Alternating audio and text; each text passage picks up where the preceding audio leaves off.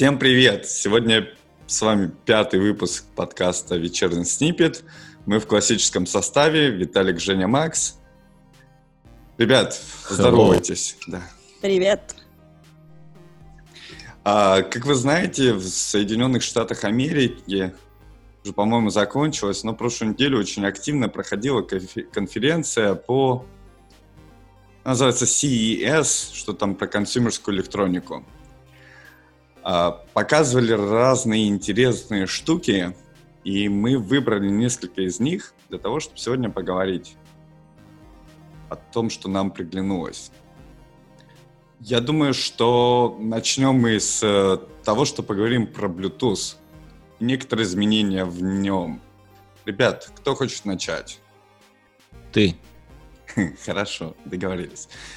А, некий, некий комитет Э, который называется Bluetooth Special Interest Group, анонсировал в понедельник э, новое дополнение к спецификации Bluetooth, которое называется LE Audio.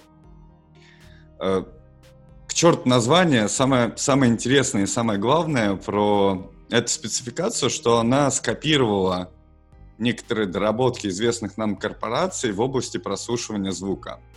Значит, что я так пафосно обзываю? Значит, Bluetooth научится стримить на несколько устройств одновременно и синхронизовать эти источники звучания. То есть, если у вас дома сейчас есть несколько Bluetooth колонок, они вместе смогут играть в одном ансамбле. Что для меня очень клевый сценарий. У меня нет Bluetooth колонок, но я просто понимаю, сколько возможностей это откроет в плане прослушивания музыки дома, на вечеринках, каких-то публичных местах. Ребят, что думаете по этому поводу? Ну, во-первых, я думаю, что те компании, которые ты назвал как бедные потерпевшие, у которых все скопировали и украли, они сами участвуют в этом Bluetooth SIG, и как, ну, никто не ушел обиженный. То есть они просто продвинули свои мысли и стандартизовали их. Мне давай поясним, кажется. давай поясним, что за компания. Я, значит, я имел в виду Apple. Ну да, что... я так и понял. Да, не так давно на iPhone я обратил внимание, что если ты хочешь поиграть музыку на наушники их собственной разработки AirPods, то ты можешь подключить несколько AirPods одновременно и слушать... А прямо несколько или только двое? Вот меня вот это вот интересует. У меня всего одни, я даже двое не подключал, если честно. Блин, слушайте, как здорово. Это получается, мне теперь не понадобится с собой в поездке брать разветвитель для наушников, которые мы юзаем для iPad, чтобы можно было слушать своим одновременно смотреть один и тот же фильм. Это и же... не надо брать, если у тебя есть куча беспроводных. И не надо будет тогда, у меня еще переходники с типа с этих наушников, которые с лайтнингом на обычный джек, и это все теперь будет мне нужно. Это очень клево не все будет не нужно, это все уже не нужно. Это все уже не нужно? Если, если ты как бы в Apple, то это уже не нужно и какое-то время. Причем я так понимаю, что это с прошлого сентября как минимум уже. То есть, подождите, они объясни, объявили что? Они объявили стандарты а, теперь, то есть это, в принципе, уже в Apple реализовано, а теперь они стандартизовали? Стандартизовали? Да, верно, верно. Теперь это будет работать, ну не теперь, когда стандарт примут и это случится где-то в середине этого года, и потом его начнут реализовывать, этот сценарий будет возможен на любых Bluetooth источниках звука. А главное, стандарт. приемниках. Да, хорошо, согласен. Приемниках. Ну, а существующие мы сможем проапгрейдить? Или, или нет? Я или думаю, это что это какая-то поддержка чипа должна быть. Хотя я тут небольшой специалист. Вот Я это... читаю, что, ну, как вы знаете, Bluetooth это такая технология, которая всегда обратно совместима. То есть я не видел еще каких-то изменений в Bluetooth спецификации, которые бы ломали обратную совместимость. У меня вообще вопрос, когда были последние изменения в Bluetooth спецификации? Мне кажется, было типа очень давно. Да не, нифига, они Нет. постоянно меняются. А, вот, они постоянно меняются. Последний из такого огромного рывка это был Low Energy Bluetooth. Угу. Да, это я помню, 2017, мне кажется. Да, но это же ну, не да. так давно. В смысле? Для технологий это очень давно. Три года назад спецификации почти. нет. А, это же хорошо. спецификация, это должно быть навечно. Ты Так, в какой м- компании работаешь? Простите. А вот не будем переходить на личности.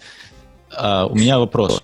Вот, Виталий, ты говоришь, что там очень классно, что там много колоночек, можно присоединить к одному телефону и петь музыку в синхронизации на все эти колоночки.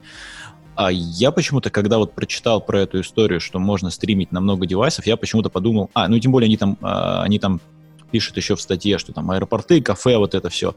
И мне почему-то так привиделось не про колонки сразу, а вот именно про наушники. То есть ты такой приходишь со своими наушниками в аэропорт, тебе скучно, нечем заняться, и тут тебе начинают вещать в уши. То есть ты просто соединяешься, как это, как к публичному Wi-Fi, ты тоже подсоединяешься просто к публичному аэропортовому радио, или там, не знаю, слушать аннаунсменты и так далее, и так далее. По-моему, это очень круто. Это знаешь, как в 90-х в Англии появился такой эффект, не эффект, действо, флешмоб. Значит, когда э, власти начали очень активно бороться с рейвами, э, ребята, которые в этом движении начали делать так называемые silent рейвы. И они до сих пор проходят, кстати, по миру. Я знаю, что вот в Нью-Йорке этим летом было несколько. Значит, что Я, такое? кстати, Ты тоже приходишь- была на таком Silent Да. Это очень прикольно. Ты приходишь с э, FM-приемником, настраиваешься на, на нужную частоту и в своих наушниках слушаешь ту музыку, что и слушают все другие люди, и вы вместе танцуете. Кстати, Вот. не обязательно слушайте одинаковую музыку. Я была на рейве, где там, правда, раздавали всем наушники, и у тебя было несколько каналов, и ты мог как бы слушать э, то, что тебе нравится. Там можно, можно был хаос, можно техно, можно там драм н бейс. И при этом у тебя в зависимости от того, что ты слушаешь, наушники горели разным цветом. Поэтому ты находил команду людей, которые слушают то же самое, что и ты, и дэнсил вместе с ними. Почему очень забавно. Классная тема. Вот это, кстати, интересная мысль. Радио. Что-то, что-то Радио это довольно интересная мысль. Нет, я, я к тому, что как бы да, это же, ну, идея это на поверхности. Зачем нам Bluetooth, если у нас есть радио? Ну, хотя в айфоне-то нету радиоприемников, все, как бы, вот шах и мат. А он, я не знаю, может, он очень большой, его не смогли запихнуть, наверное. Я думаю, из этих соображений. Ну, к, с- к слову, э, когда-то такое делалось э, для того, чтобы прокачать магнитолы. Ну, то есть продавался в прикуриватель девайс, который стримил MP3 по FM. И он стримил это там, по-моему, в диапазоне 10-15 метров. Почему когда-то до сих пор продается направо и налево? Окей, соглашусь. Значит, а какую картинку рисую себе я и почему я говорил про колонки? Расскажу. Значит, поздние 90-е у меня есть дома а, музыкальный центр, в который можно пускать звук снаружи, не только чтобы он играл. Вот. И я покупаю себе звуковую карточку 5.1. У меня еще есть пара колонок, помимо этого музыкального центра. Я подключаю, помимо колонок, еще и музыкальный центр к этой карточке 5.1 и расставляю их по всей своей комнате. И получаю, ну, естественно, там звук был немного не сбалансирован, если нас будут аудиофилы слышать, но не суть. Но зато я получил звук вокруг. Вот. Здесь, я думаю, точно таком же. Там у людей есть огромное количество Bluetooth колонок. Если, как Женя правильно заметил, они будут обратно совместимы с этой технологией, их можно просто будет раскидать по дому и слушать приятную музыку со всех сторон. А я не согласен. Ты получил не 5.1, ты получил 5 моно. То есть 5 колонок, которые играют ровно одно и то же. Ну, хорошо, если, если ему удастся синхронизироваться, да, то есть, но как, это, как ты сказал там, звук вокруг ты не получишь. То Да. есть в, в этом как раз, в этом как раз и вот эти вот, которые Алексы, да, они же, они умеют продаваться в пачками, и в том числе у них там есть вуфер, у них есть просто обычные пищалки. И вот они как-то умеют это дело распределять. То есть они частоты и каналы распределяют по разным колонкам. А Bluetooth я прям даже не знаю, сможешь ли ты как-то так это умно настроить или нет. Хороший поинт. Надо его запомнить, потом проверить, посмотреть. Здесь в статье ничего про это не сказано, и спецификацию мы, наверное, не сможем сейчас посмотреть быстро. Да, я еще не уверен, что она бесплатно прям так доступна. Я думаю, что мы исчерпали эту тему. Жень, у тебя есть что-нибудь еще? А, На этом мои полномочия все. Окей. Давайте тогда про что-то... Про радио, раз уж заговорили про радио, давайте и 5G накроем. Я а, мне приглянулась вот эта вот железячка. Я вообще не понимаю, что такое 5G и как оно спасет э, человечество, но все, все про него говорят, и все выпускают уже устройства, и все говорят, ой, когда же iPhone уже будет 5G в конце концов. Я, я по этому поводу вообще не страдаю, но стараюсь почитывать новости, чтобы понимать вообще, куда движется Вселенная. И вот тут у нас есть в новостях э, очень интересный кубик Рубик от, э, как же, от Netgear, который называется Nighthawk M5 Hotspot. Эта штука, она умеет я не знаю, так, таких, таких штук уже много, да, бывает, но они не 5G. Я так понимаю, что самое интересное в этом устройстве то, что он с одной стороны поддерживает 5G, а с другой Wi-Fi 6. То есть это штука, в которую заталкивается сим-карта, и она умеет получать интернет из 5G, и если 5G нету, то из LTE, а давать его любым Wi-Fi, в том числе Wi-Fi 6. То есть там какие-то нечеловеческие скорости, пишут, что ли, до 4 гигабит. И таким образом говорят, что... А, еще так как у него там куча функциональностей и даже тачскрин, его можно использовать как домашний роутер. То есть я так понимаю, что вот это и есть э, такое обещание 5G, да, что тебе не нужен будет никакой твой кабельный провайдер домашнего интернета, ты можешь купить себе одну симку, и поставить дома вот такой вот небольшой раутер, и все твои нужды будут покрыты. Это мое понимание верно или, или я что-то что теряю? Да, абсолютно верно. И ты сможешь, э, как бы, сейчас все равно, мы сидели, например, в Австралии на мобильном интернете, и он, как бы, он все равно, он же медленный, получается. Для того, чтобы там закачать три фильма в поездку, мы потратили полтора дня. Вот, поэтому, э, как бы, а сейчас 5G, эта технология позволит тебе, в принципе, быть супер мобильным и получать отличные скорости on the go. То есть Виталий бы на Кубе спокойно взял себе маленький мобильный приемничек и сидел бы и работал, не чувствуя никаких неудобств. Категорически не согласен. Э, интернет на Кубе и в Австралии плохой by choice, а не потому, что как бы технологии не позволяют. То есть LTE сейчас уже позволяет тебе качать фильмы как надо, с довольно большой скоростью, где есть хорошее покрытие. Мне кажется, тоже... То есть, ну, на Кубе тоже понятно, им технологии не дали, не завезли им интернета. А, то есть это, это, это просто их выбор такой был, не, не, не предоставлять пользователям хорошего интернета. А другой вопрос у меня, это вот сейчас, я не знаю, как вокруг вас, но вокруг меня э, тот интернет, то есть сим-карту, ты покупаешь сим-карту, у нее там есть, допустим, Допустим, тебе повезло, и ты где-то откопал безграничный, э, безграничный план на мобильный интернет. Но когда ты его начинаешь тезерить, он начинает резко ограничиваться. И там что-то 5 гигабайт. То есть, как если у тебя скорость там 5 гигабайт, в сек... 5 гигабит в секунду, то, в общем-то, ты очень быстро все это выжрешь. И мне интересно, как бы, что... То есть, конечно, да, 5G очень круто, но это должно, должно как-то идти это нога в ногу, рука в руку с, с безграничными планами, и причем безграничными именно на тезеринг. А мне кажется, что это самая такая, это та вещь, которую сейчас мобильные провайдеры не очень-то готовы делать.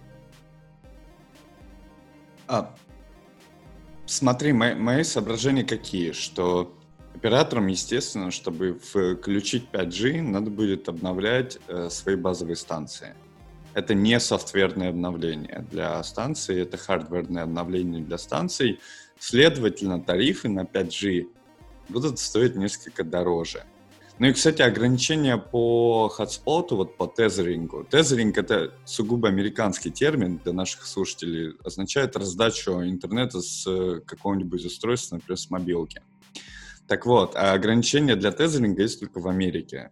Ну, насколько я встречал. Может, еще где-то есть, но оно либо тезеринг либо есть, либо его нет. А вот ограничения по трафику я встречал только в Америке.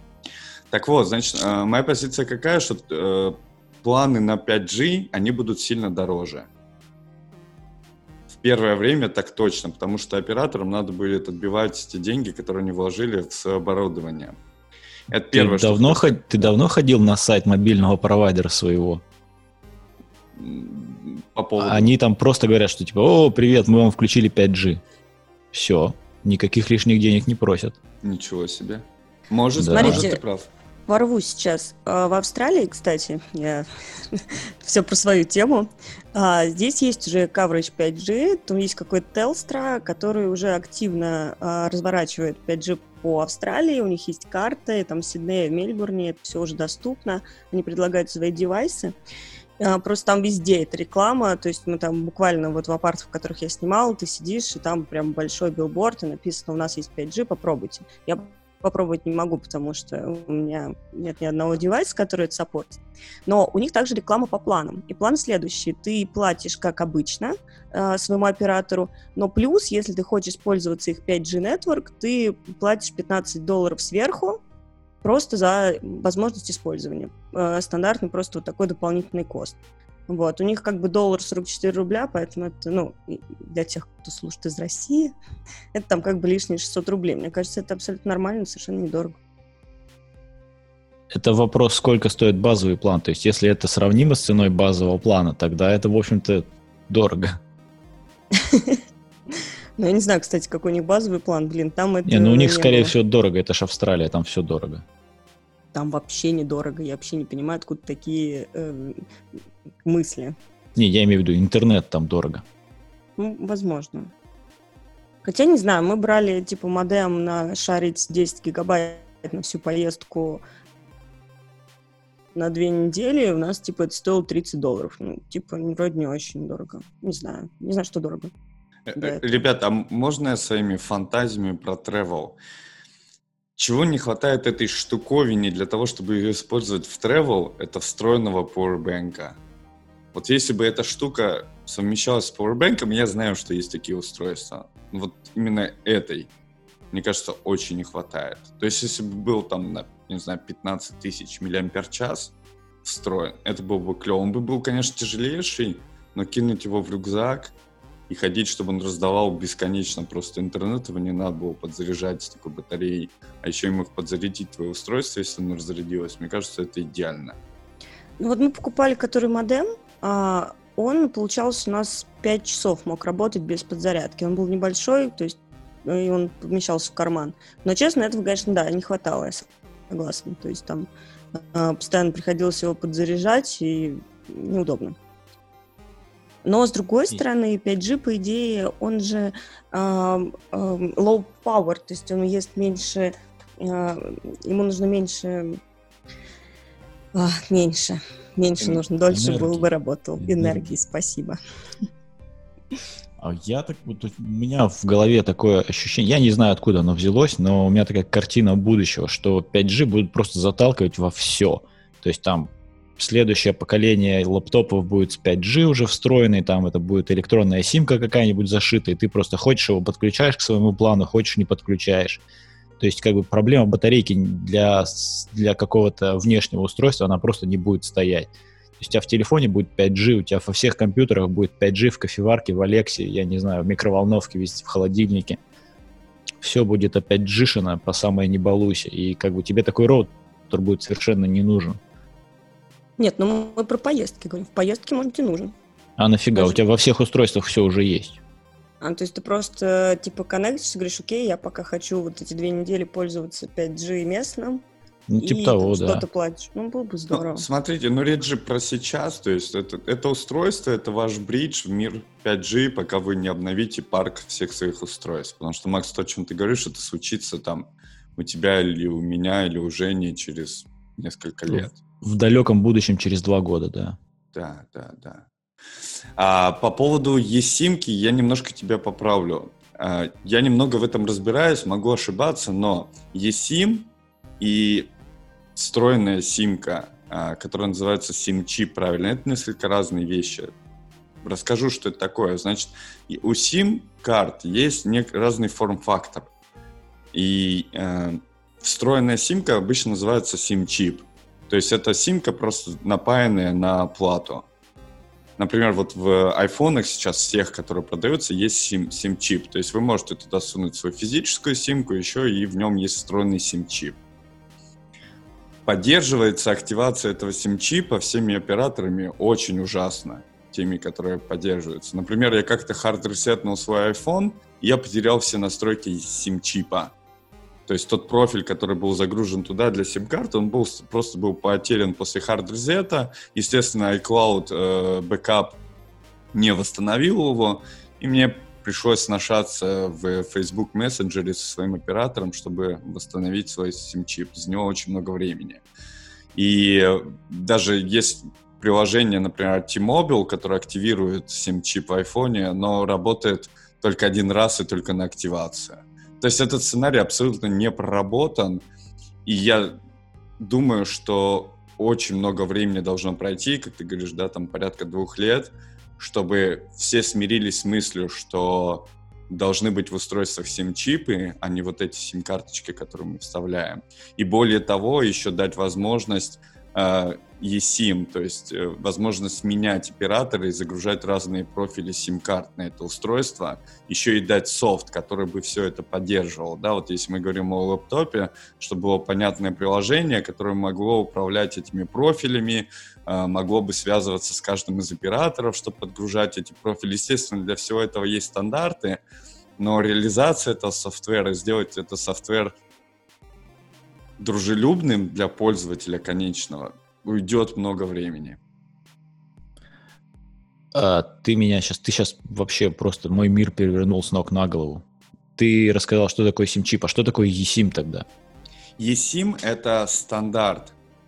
Это стандарт того, чтобы на сим-карту, на чип, который внутри сим-карты, можно было зашивать разные профили симки виртуально и э, еще и помогать э, позволять переключаться между этими профилями симки. То есть что такое симка? Симка — это маленький компьютер. Для того, чтобы она начала работать в какой-то сети, у нее должен быть соответствующий профиль этой сети. Это называется SIM-профиль. Вот eSIM — это стандарт, который позволяет загружать несколько профилей и переключаться между ними. Ну окей, то есть как бы eSIM и SIM-чип — это как, как, я не знаю, как Карл Маркс и Фридрих Энгельс, да? То есть они всегда рука об руку. Верно, да, конечно. Окей. Да. Но, тем не менее, никто не запрещает тебе залить профиль симки на сим-чип на производстве. И тогда тебе eSIM не нужен. Ну, то есть я выпускаю какое-то устройство okay, с, с, с сим-чипом, да, зашиваю туда профиль на производстве, eSIM тогда не нужен. Ну, понятно, что это неудобно и может окирпичить это устройство, если, например, оператор на меня обидится. Ну, понятно. То есть, короче говоря, eSIM — это, это такая софтовая альтернатива перетыкиванию SIM-карты из одного устройства в другое, по большому счету. Все верно. Окей. Спасибо. Для того и старался.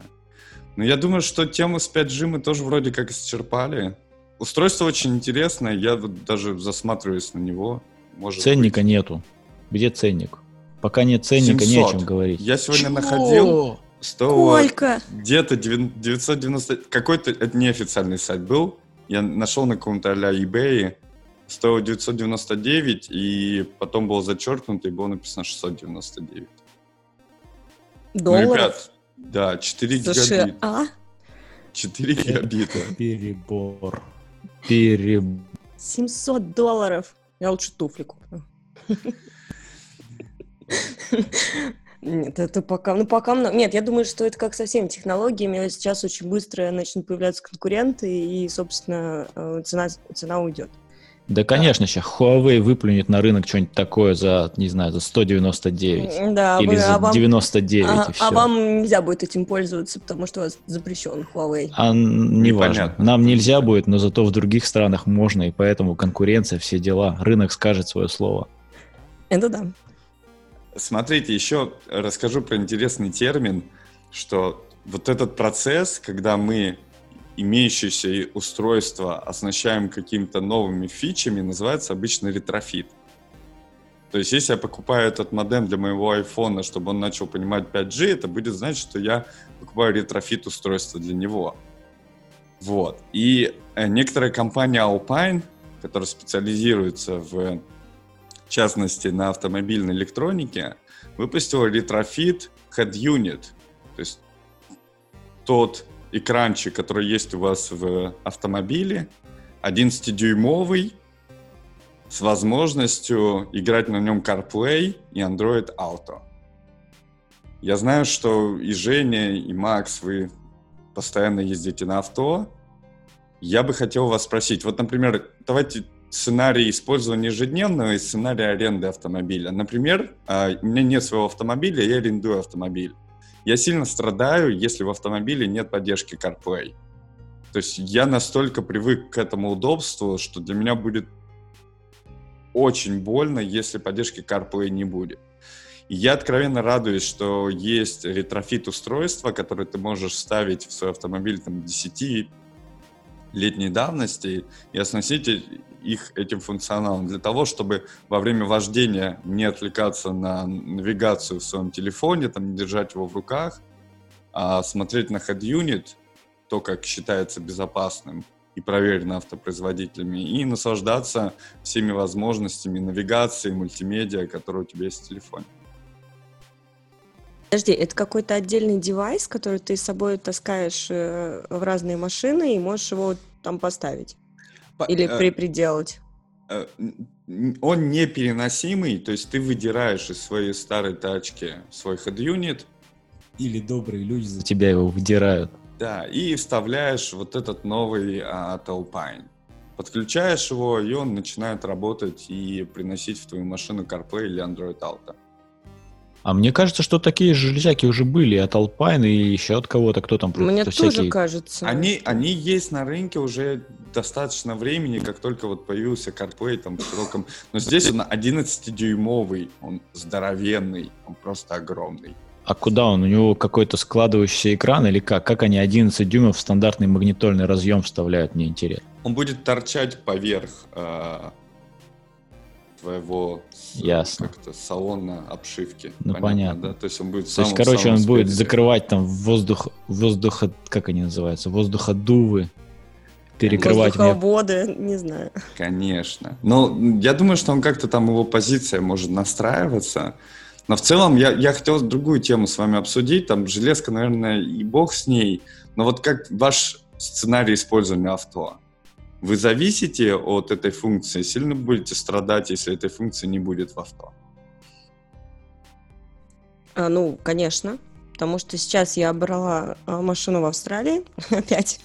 У меня больше никаких новостей нет за последние две недели. И что вы не брали я долго отдыхала. Вот, и там был CarPlay. И, конечно, это очень удобно. То есть без него э, с теле, даже с телефона мне вообще не нравится э, водить автомобиль, потому что на телефон я постоянно отвлекаюсь. А, собственно, CarPlay, он же э, мьютит твои сообщения, если ты, ну, если ты ему скажешь. Вот. И, собственно, ты смотришь только на навигацию. И это действительно крайне удобно. Не надо по Bluetooth коннектить телефон, чтобы музыку играть. Э, без него сложно. Тем более, когда ты находишься в какой-нибудь... Ну, по Москве меня, например, это не напрягает, потому что, в принципе, основные э, основные дороги, по которым я езжу, я их знаю. То есть мне как бы это не нужно. Я спокойно беру машину любую и могу доезжать. А вот, например, в другом месте, конечно, без, без CarPlay, без навигации страдания. Тем более в CarPlay можно выбирать свой любимый навигатор. Предположим, мне, например, нравится Waze, а, в отличие, например, мне не нравится, там есть, например, на Google картах, к примеру. Вот, и CarPlay можно выбрать. А если это какой-то встроенный навигатор в автомобиль, то ты сначала первое время вообще не понимаешь, что он тебе предлагает. А, у меня, я не знаю, у меня странное отношение к этому всему, то есть я от него не завишу. Ну да, прикольная штучка. Единственное, как бы, для чего я использую вот конкретно CarPlay и без чего довольно тяжело, это переключение между разными музыкальными приложениями, потому что я частенько слушаю подкасты, и также частенько я слушаю аудиокниги из Audible. И переключить эти приложения как-то либо голосом при помощи Siri, либо еще чем-то, ну, я, я не знаю как. А еще бывает там какие-то проблемы с реализацией в айфоне, и бывает просто приложение раз-раз-раз и выгружается. То есть ты садишься в машину, там пять минут назад ты из нее вышел, слушая подкаст, а тут ты садишься опять в машину, телефон опять коннектится, и с удовольствием играет тебе какую-то музычку, которая у тебя там первая в списке по алфавиту идет музыки, и никакого подкаста ты не услышишь. То есть вот для этого, да, то есть просто воткнул телефон, И там можно на экранчике потыкать, если что-то произошло не так, ты можешь выбрать свое любимое приложение, которое ты сейчас хочешь слушать. Но эту, я не знаю, то есть CarPlay, как бы навигация у меня в машине и так нормальная. Как Женя сказала, что те дороги, по которым я езжу, я и так знаю. Поэтому такой большой привязанности к CarPlay конкретно я не испытываю. Что у меня еще есть в машине, это э, Amazon Echo Auto. Это такая маленькая фиговинка с микрофончиками, которая втыкается в USB, кладется на дашборд куда-то, и ты с ней просто разговариваешь. То есть ее не надо никак активировать никакой кнопкой. То есть, да, там Siri, даже если у тебя телефон подключен по Bluetooth, тебе нужно там на руле нажать кнопку, она тебе блюмкнет, ты скажешь, эй, давай мне там вот это, то-то, то-то, то-то. А у Алексы такой проблемы нет. Я просто сказал, типа, Алекса, делай. И она а, делает. А что ты просишь ее делать? А, музычку играть, опять же. То есть, а там же интеграция, там есть Apple музыка, там есть Amazon музыка, там есть э, подкасты, кстати, сейчас есть. Правда, я еще не очень научился управлять подкастами голосом. И там есть Audible. То есть все те музыкальные приложения, которые я слушаю, я могу управлять голосом. Мне это очень нравится, потому что я не отвлекаюсь на этот дурацкий экран. То есть хорошо еще, когда экран тачскрин, может быть, но у меня экран не тачскрин, и у него как бы управление таким тачпадиком где-то там внизу, на который ты не смотришь, а экран совершенно в другом месте. Это слегка неудобно. А голосом ты просто не отвлекаясь смотришь на дорогу и говоришь, типа вот играй ко мне сейчас мою, это мой Audible книгу. Она такая, да, окей, все, подбираем там с последней позиции, читаем тебе аудиокнигу. Ну, ты говоришь, что-то мне надоело. Такой, так, Алекса, играй мне там музычку с Apple Music. Играй Красота. мне Десента. И она играет. Играй мне Silent Макс, а чем ты кор... как ты кормишь ее интернетом?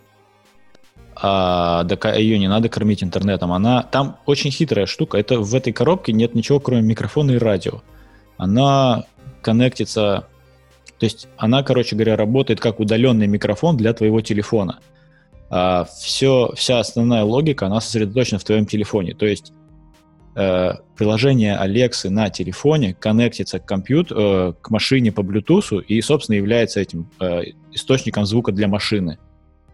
То есть это такая как бы цепная реакция, да, то есть микрофон это, это девайсина вот это, потом есть у тебя телефон, в котором вся логика реализуется, и потом идет машина. То есть это, по сути, беспроводной микрофон для Alexa приложения в твоем телефоне? Да. Понял. Ну так, Макс, нам нужна будет ссылка. Может, Легко. нам тоже это нужно. Легко. А, Жень, смотри, ты сказал про Waze. Ты в Москве им пользуешься? Нет, в Москве, кстати, не пользуюсь. В Москве, хотя э, тоже э, Waze строит э, нормальные маршруты, но вот, например, эм, в Европе, мне кажется, это лучшее приложение для навигации, потому что, например, вот недавно была ситуация, когда мы катались по Италии на машине, и Google, к примеру, не знает их restricted areas. У них есть такая тема, что в больших городах, например, во Флоренции, есть кусок э, такой area, где ты не можешь заезжать в нее, если ты там не живешь, либо не снимаешь там отель. И за заезд туда у тебя там приходит штраф 200 евро, по-моему, ну что-то такое, в общем, довольно большой. И, например, Google про это не знает, и я там один раз туда заехала, вот, а потом переключилась на Waze, и они прекрасно тебе говорят о том, что сюда заезжать нельзя, предположим, а здесь, а здесь restricted area. И кроме этого еще интересно, что там очень активные вейзеры, это как бы люди, которые пользуются этим приложением в Европе.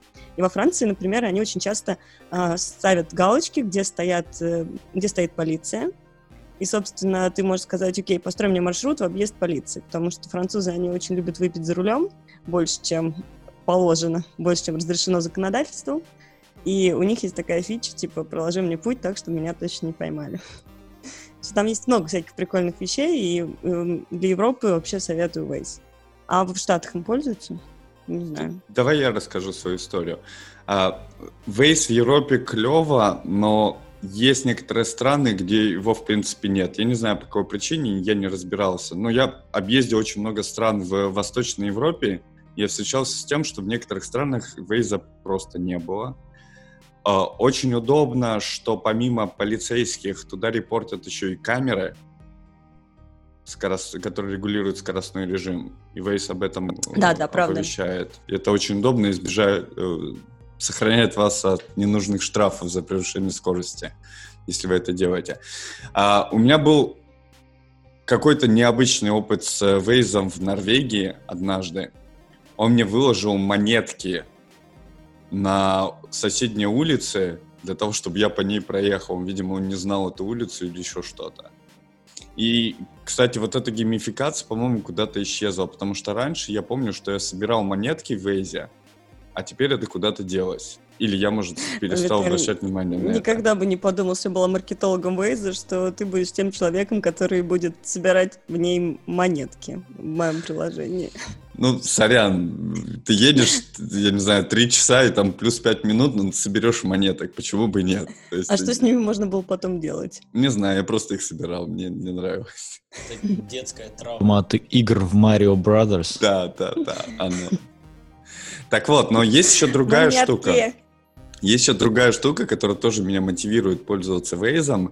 Это если я репорчу что, о чем-то. Например, в Америке очень принято репортить об объектах на дороге. Например, животных, либо если автомобиль на обочине стоит, вейзеры это делают. Я вот время, от времени этим занимаюсь, и потом, через неделю или через две недели, я не помню, через какой промежуток времени, неважно, тебе приходит репорт, скольким людям ты помог.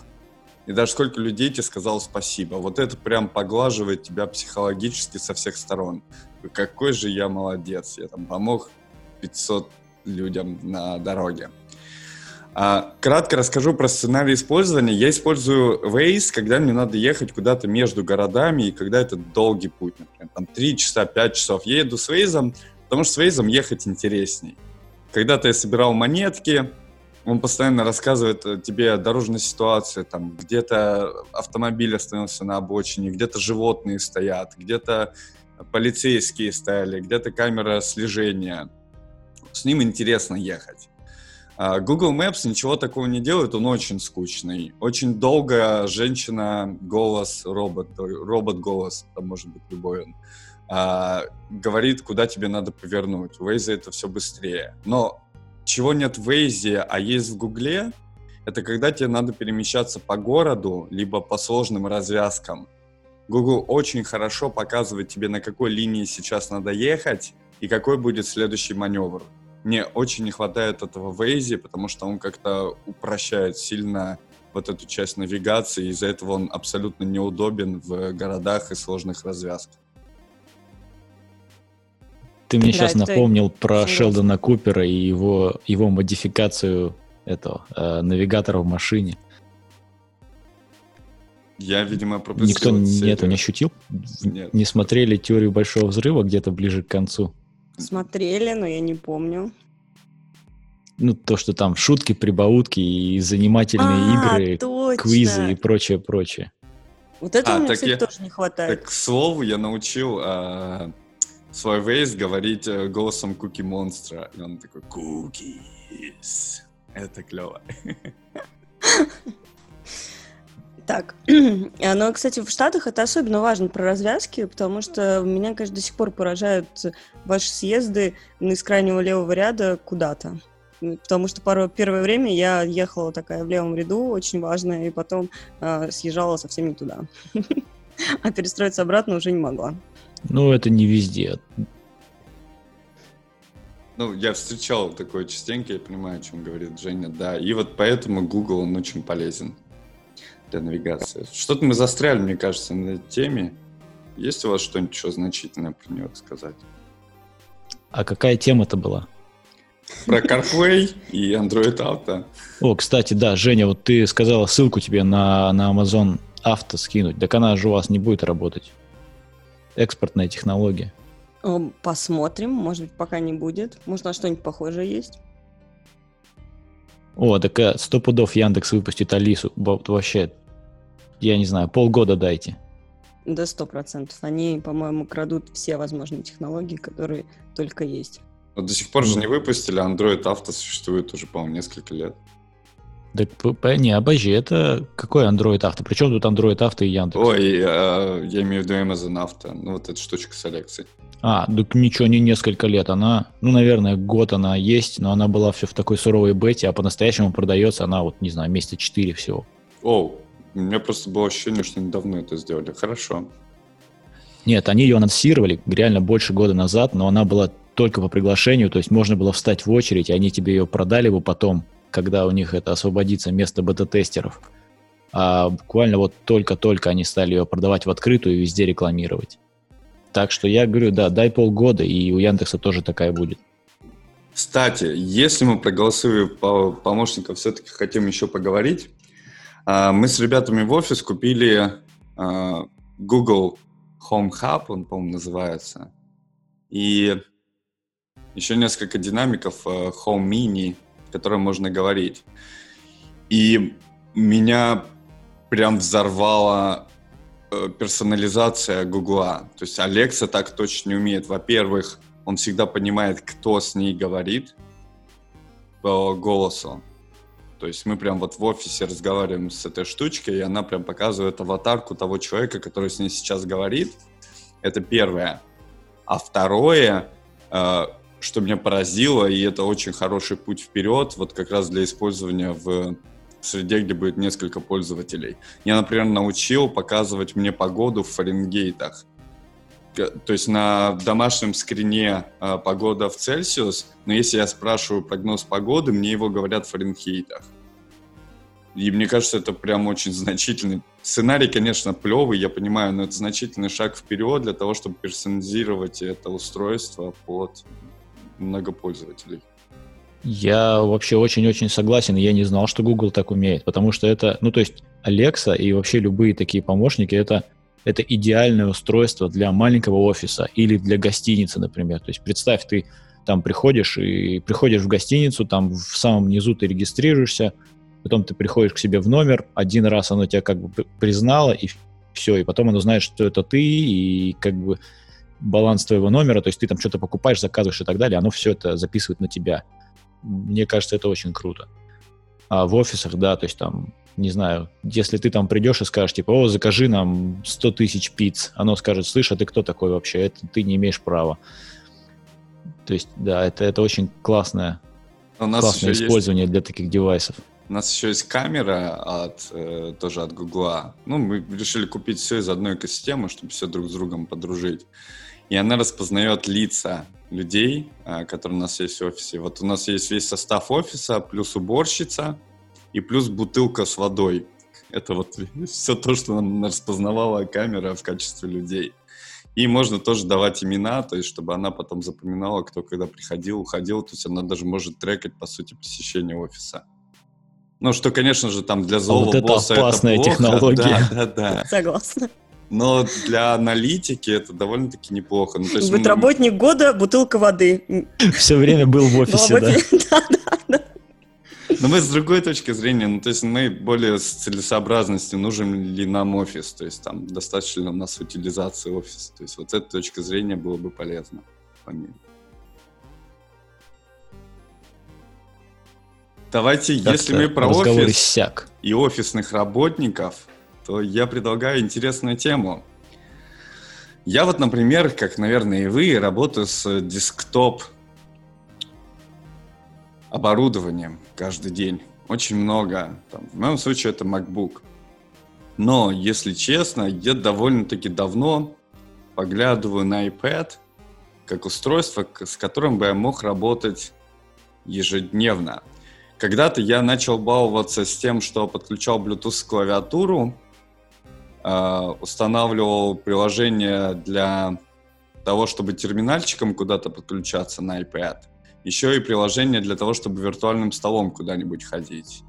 И вот так вот себя истерзал. И вроде как так можно было жить, ну то есть для разработки в частности. И, наверное, задачи с мультитаскингом, когда тебе надо пользоваться браузером, чатом и почтой, они тоже подходят для iPad. Но почему-то время от времени я чувствую, что я очень значительно теряю в продуктивности. То есть какие-то элементарные задачи для меня на MacBook, они занимают какое-то огромное количество времени на iPad. Например, в почтовом клиенте кастомном, которым я пользуюсь, да, там, Ньютоном, я еще тестировал несколько. Когда-то для меня была проблема на iPad драг-н-дропнуть э, получателя из поля TU в поле CC. И мне приходилось руками его перепечатывать, и меня как-то это жутко начало раздражать в какой-то промежуток времени, вот когда я ставил над собой такие эксперименты. Пробовали ли вы, что думаете, заменит ли iPad когда-нибудь MacBook или какой-то другой ноутбук в вашей жизни? Подожди, это ты рассказываешь в привязке к какой-то статье? Да. Про то, как там кто-то пробовал заменить MacBook iPad? Да, да, да. Давай я Какой-то тебе вкратце журналист. перескажу эту статью. Давай. Э, Там не журналист, там какой-то чувак, который за ним... Ну, да, я не знаю, наверное, сейчас всех принято называть журналистами, у кого есть какой-то маломальский бложик в интернете. Так вот, у чувака есть какой-то бложик и какой-то ньюслеттер, который он рассылает каждую неделю, там, грубо говоря. И он этот ньюслеттер рассылает при помощи MailChimp. И вот эта вся статья на 50 страниц, я не знаю, сколько там страниц, но там я устал листать. Я начал читать первые три абзаца, а потом просто листал, листал, листал на iPad.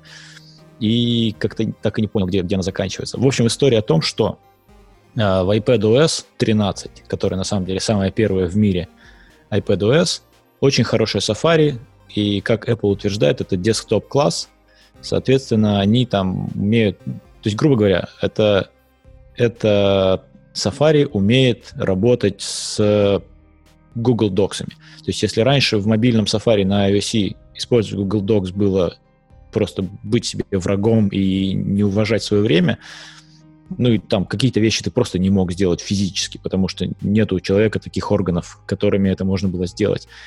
А теперь это можно все делать, и теперь вот эти все single-page applications, да, которые завязаны на какую-то очень крутую интеракцию, там в том числе drag-and-drop внутри страницы, например, то все, все эти вещи можно делать на, э, на мобильной Safari, на iPadOS. Это выжимка. Это, это, собственно, то, что вот этот автор этой статьи хотел сказать. И Не как молчи. это нас подводит к теме, э, к того, что мы хотим заменить э, MacBook iPad? Не, ну, то есть тут вопрос, вот человек, он для себя заменил э, MacBook iPad, то есть он говорит, что типа раньше я вот там, у меня как было настроение, я брал с собой либо iPad, либо MacBook. А, и- но по пятницам, когда мне нужно было писать вот этот вот э, newsletter, да, который бы рассылался, то я обязан был брать MacBook, вне зависимости от настроения, потому что на iPad э, там задраг-н-дропать э, вот этот вот, как это, шаблон письма было невозможно. Теперь это стало возможно, и у, человека наступило полное облегчение, то есть он теперь свободен. Ну, Я то есть, мне знаю. кажется, подводка-то вполне хорошая. Вопрос, как бы, какие use cases у кого есть для этого. Просто, Виталий, ты же говорил, когда ты пользовался iPad, получается, ты к нему подключал отдельно мышку, отдельно клавиатуру, наверное. А, Ну, ты же не мог набирать все письма свои бизнесовые на тач клавиатуре. А Мышкой Siri я зачем? дав- мышкой я давно не пользуюсь. а, подключал только клавиатуру. Очень многие не знают, я вынужден здесь рассказать, что на iPad, когда ты пользуешься клавиатурой, ты можешь зажать... э, раньше это была какая-то комбинация клавиш, по-моему, сейчас просто нажимаешь Command какое-то время, и у тебя в любом приложении вылазит хинт со всеми шорткатами. Так вот, если запомнить эти шорткаты, то производительность какая-то космическая получается на клавиатуре, то есть она приближена к десктопной производительности. Ну, то есть ты можешь... Это если производитель приложения подумал о том, чтобы там сделать шорткаты, потому что в некоторых ты там увидишь там 2-3, типа как перейти в Home, и все. Я согласен. Ну, например, в браузере все шорткаты десктопные работают. Ну, то есть, например, перейти в командную в э, строку введения адреса в любом браузере это Ctrl-L либо Command-L. И в э, Safari это тоже работает. Или, например, по табам можно скакать с помощью Command-1, Command-2, либо Command квадратная скобочка. Ну, в общем, посмотрите шорткаты, вы поймете, о чем я говорю. И это мега удобно, потому что тебе не надо пальчиком тыкать в экран, там, либо пользоваться мышкой. Но, кстати, Жень, поддержка мышки в iPad Pro тоже добавлена. И почему мы подняли эту тему? Мне, например, очевидно, что Apple делает из iPad Pro как раз-таки устройство, которое должно заменить носимый компьютер. И они, мне кажется, очень преуспели в этом деле. Я Э, Я Кроме вот свой того, что они открываю- сделали невероятный ценник на iPad Pro. Ну, же какой точно, точно такой же невероятный, как и на MacBook. В чем проблема? Он не так Да. дорого, Жень, стоит. Его можно купить меньше тысячи баксов. И это, кстати, а, а зачем Pro? Погодите, а на обычный iPad разве нельзя iPadOS поставить и пользоваться всеми благами цивилизации? Можно, можно, Можно. конечно. Ну вот, то есть, то есть, ну, сразу 329 долларов и вперед. Ну да, там у тебя не будет супер-пупер экрана, не будет супер-пупер производительности, но на самом деле, я не знаю, мне iPad трехлетней давности, ну да ладно, Pro, iPad Pro трехлетней давности вообще всем меня устраивает. Я, я его, ну да, я там, правда, разошелся, купил, купил как бы, по-моему, максимальный его с клавиатурой, встроенной в эту, в крышечку и с ручкой, и благополучно перестал с собой таскать лаптоп вообще. То есть я вот сейчас открываю А в чем иногда проблема лаптоп. таскать с собой лаптоп? Лаптоп сейчас типа супер легкий. У меня лаптоп рабочий, он весит меньше килограмма. То есть у меня- Открывать пароль, вводить, ну его нафиг. О, не знаю, мне кажется, тем-то не нова. Это же, по сути, тем моноблок используемый. То есть раньше они были большие, неповоротливые. Теперь ты просто как бы покупаешь, по сути, экран, в котором а, есть внутри еще куча всего. Сейчас он легкий и комфортный. И да, там покупаешь к нему дополнительную клавиатуру, если тебе это надо или, может быть, не надо. И как бы таскаешь с собой. Ничего. Это же, по сути, такой же ноутбук, только разборный. Не, не понимаю, в чем... Ле- ле- легче, Жень. Ну, у меня, например, проблема, что Apple перестали использовать MacBook 12 ой, выпускать, и сейчас есть только MacBook Air 13. Он достаточно тяжелый. И куда-нибудь, чтобы постоянно ездить в командировке, это неудобно с собой уже носить. Ну, то есть, э, как я понимаю, ноутбук тяжелый или нет, могу ли я его держать в, в одной руке минуту? Если нет, то это тяжелый ноутбук. iPad, он достаточно легкий, Или, удобный. может быть, кто-то мало тренируется. Или стареет. Нужен все более легкий ноутбук. Да, но по, по мне так удобней э, еще и тачем пользоваться и как, как сказать, мобильность этого устройства сильно выше, чем у MacBook. Для меня, по крайней мере. Слушай, ну тут вопрос, тебе эта мобильность нужна? Тебе нужна. Мне, например, эта мобильность, честно говоря, нужна в лучшем случае раз в неделю. Потому что, по сути, все остальное время я просто сижу на одном и том же месте. Поэтому, как бы, для меня такой кейс, ну, да, здорово, наверное, на митинг его там легче будет мне целую минуту его пронести. Но, возможно, это меньше минуты, поэтому для меня и такой ноутбук тоже является легким. Не, ну тут надо понять, о чем мы говорим. Говорим ли мы про работу? На работе, да, как бы там с iPad я, в общем-то, наверное, бы и не справился. А в, как бы в домашней жизни мне iPad полностью заменил MacBook, который я открываю. То есть MacBook я открываю вот только вот чтобы записать подкаст, потому что, потому что я в него втыкаю микрофон. Потому что я еще не научился втыкать микрофон в iPad. И когда научусь, то все перестану открывать этот. Я так его открываю, иногда он говорит, о, у тебя тут 60 дней без бэкапа, давай-ка что-нибудь сделаем. Я говорю, да ладно, я тебя вообще не открываю, там ничего не изменилось. А для меня iPad, он чем интересен, что вот ты берешь устройство, ты его повернул боком, ты смотришь кино полноразмерное, потом такой думаешь, что-то как бы это, смотреть кино это плохо, это, это вредно для мозга, дай-ка я почитаю книжку. Повернул его в портретный режим, читаешь книжку. Вот такого flexibility у меня в компьютер мне не дает, поэтому iPad, iPad для меня победил. Ну, я не знаю, у меня, например, Lenovo Yoga дома, и она у меня разворачивается как, как угодно, и она не делает абсолютно такие же вещи. Ну да, она, наверное, чуть-чуть чуть менее мобильна. Не знаю, мне, мне вот этот вот look and feel ноутбука, мне он очень нравится. А, Я вот сейчас две недели была без ноутбука, приехала домой и В Австралии? открыла. Да. Как, наверное, вы не знаете, но я была в Австралии. Вот, а я его открыла, я прям кайфую вообще. Просто от того, что я его открыла, я с ним сижу и набираю что-нибудь на клавиатуре. Не знаю, тактильный, тактильный восторг испытываю. Ну, я А, тогда предлагаю, может, на столь прагматичном месседже от Жени и завершить наш сегодняшний выпуск. Ребят, у вас есть что-нибудь еще? У нас есть много чего, но на это нужно слишком много времени, поэтому да. А Давайте, еще а следующий сделаем какой-нибудь более ге- более- более про разработку. про разработку. Хорошо. А еще у нас появился канал в Телеграме. Я публикую ссылочку в подкасте. Вот, и там можно читать больше всяких новостей про IT, разработку и все такое. Спасибо, что слушаете на, на нас и остаетесь с нами. Всем пока. Спасибо. Пока. Счастливо.